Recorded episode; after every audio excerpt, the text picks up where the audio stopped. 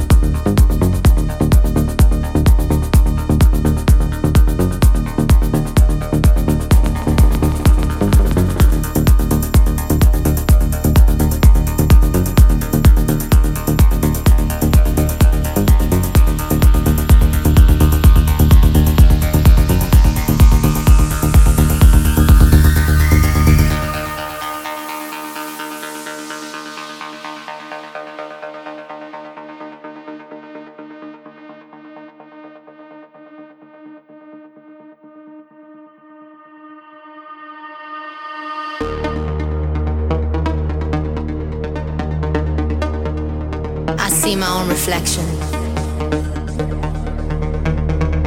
craving for attention, longing for salvation in the middle of the night.